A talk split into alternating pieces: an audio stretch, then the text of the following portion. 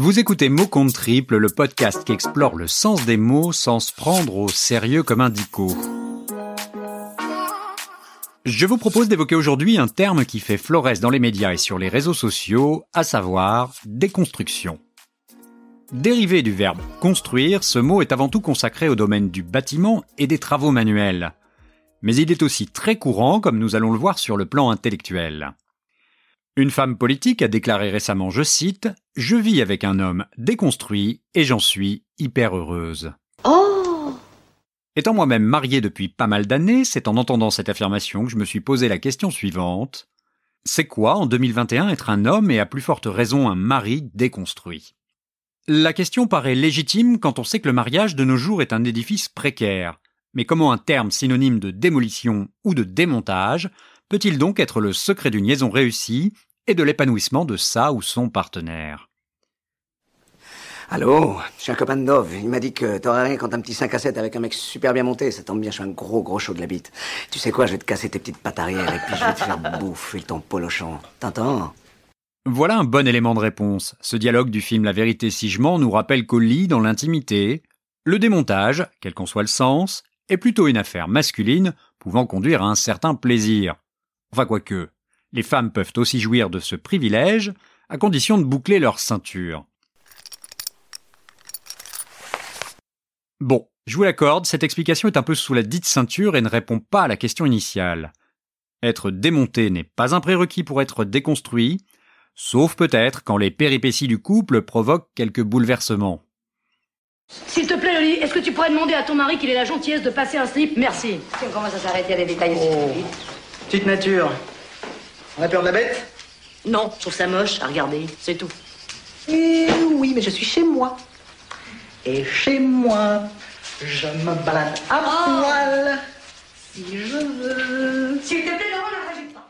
C'est en revoyant cette scène du film Gazon maudit où Alain Chabat s'exhibe nu devant Josiane Balasco que je me suis rappelé qu'il fallait sans doute chercher à ne pas rester dans des idées préconçues et savoir élargir le champ des possibles. Pourquoi? Eh bien parce que la remise en cause, c'est l'autre signification majeure du terme déconstruction qui fut la base d'un courant de pensée initié dans les années 90 par le philosophe Jacques Derrida. Voici comment le Larousse résume l'approche en tentant la définition suivante. Déconstruction, opération critique consistant à montrer que les discours signifient autre chose que ce qu'ils énoncent. J'ai employé à dessein le verbe tenter car Derrida déclarait catégoriquement qu'une définition de la déconstruction était impossible ou peu crédible. Voici quel était son propos. Toute phrase du type la déconstruction est X ou la déconstruction n'est pas X manque a priori de pertinence, disons qu'elle est au moins fausse. C'est cela, oui, oui, oui, oui. Bref, vous l'aurez compris, ma tâche dans cet épisode est loin d'être facile. Pas étonnant finalement si certains ont du mal avec ce concept. Tout ce que je peux vous dire néanmoins, c'est que la déconstruction est aujourd'hui un mot qui résonne plus que jamais avec les aspirations de notre époque. Tout y passe. On déconstruit des idées, des comportements, des croyances, des organisations, et même le genre. Déconstruction n'est pas un mot valise, mais il en a tous les attributs. Je parle ici de l'objet, et non pas de la pratique linguistique consistant à emprunter quelques morceaux de mots pour en faire un nouveau.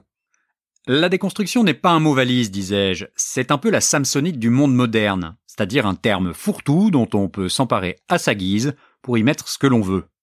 Le tout étant d'avoir un certain bagage pour bien appréhender toutes les subtilités associées au sujet concerné.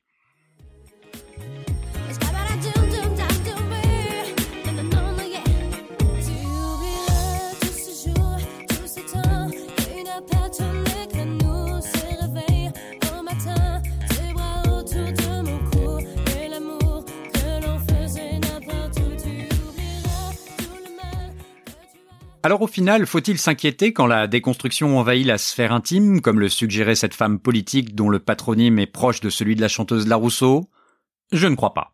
Une chose est sûre, comme le souligne cette chanson, l'oubli fait sans doute partie du processus. Tu peux pas, quand tu vois quelqu'un, tu peux pas d'entrer comme ça, lui sentir le cul. C'est- important, ça, c'est très important. On ne sent pas le cul quand on connaît pas. Comme disait l'un de nos récents premiers ministres, laissons travailler la poutre. Mais soyons néanmoins vigilants collectivement. Décolonisation, désindustrialisation, déforestation. L'histoire et l'actualité récente nous enseignent que les mots commençant par le préfixe dé ont souvent conduit à de grands bouleversements et même des dérèglements. Il en sera sans doute de même avec les déconstructions qui s'annoncent. Est-ce un bien ou un mal? Chacun jugera. Essayons juste de garder en tête une chose, évitons de trop déconner. À bon entendeur.